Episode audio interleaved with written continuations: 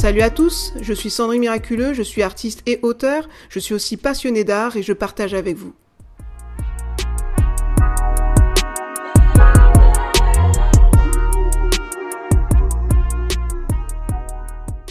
Vaincre sa peur, quelle utilité pour les artistes? Vous souhaitez exposer vos œuvres mais vous n'osez pas vous lancer? Vous cherchez un galeriste mais vous n'avez pas le courage de les démarcher? Ou vous pensez à vous expatrier pour vivre de votre art, mais cela vous ferait sortir de votre zone de confort, alors vous hésitez? En somme, vous l'aurez compris, le dénominateur commun de ces blocages, c'est la peur.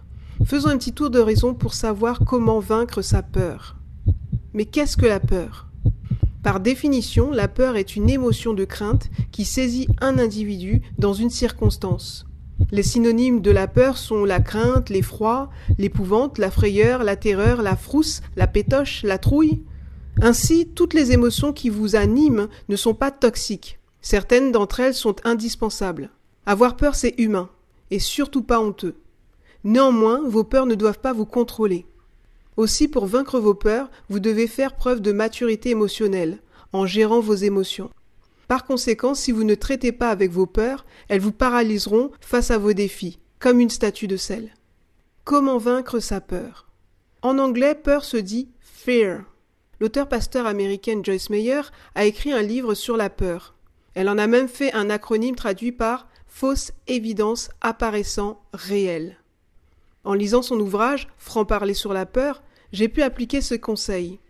Par exemple, demander à Dieu de m'aider dans des situations simplement par une prière. Seigneur, aide-moi, j'ai peur. Ou alors agir en ignorant mes appréhensions, telles que la peur d'exposer mes sculptures, ou la peur de ne pas être à la hauteur d'une séance de dédicace de mon livre. Vous seriez vraiment surpris de voir ce que Dieu peut faire quand on lui demande de l'aide. Il ne demande qu'à nous aider dans nos faiblesses.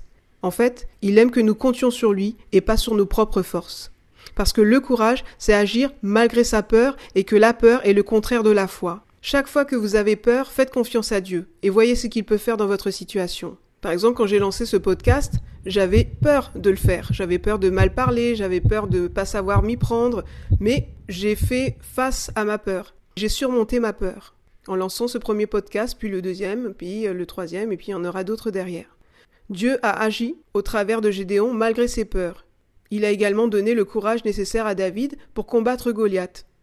Ainsi, en méditant, j'ai compris que mes peurs étaient mentales et que mes rêves n'étaient pas inatteignables.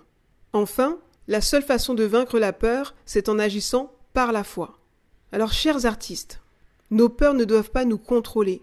Nous ne devons pas les laisser nous dominer, car la foi est agissante par les œuvres. Sinon, elles sont vaines. Alors prions pour nous donner le courage et agissons par la foi. Il y a toujours une bénédiction qui se cache derrière l'audace. Je vous remercie de m'avoir écouté sur ce deuxième podcast.